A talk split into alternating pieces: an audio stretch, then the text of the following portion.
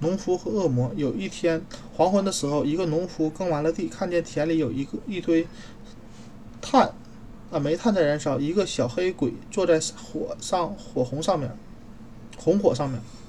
农夫问他：“你为什么要在我的地里点火？你应该走开。”小鬼说：“如果你把田里的采物产分我一半，我就答应你。”农夫说：“完全可以，不过为了避免分的时候发生争执，地上面的产物，啊，物产属于你，地下面的物产属于我。你看怎么样？”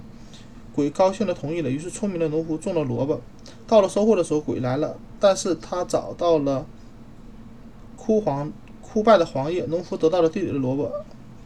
鬼说：“这一次你占了便宜，下一次我要地下的、地上的归你。”农夫说：“好吧。”到了收获的时候，农夫种了小麦，熟了。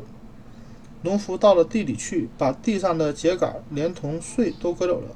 鬼来了，只看见秸秆，呃，割剩下的麦草根儿，他气坏了，跳到岩缝里去。农夫说：“对于鬼就应该这样。”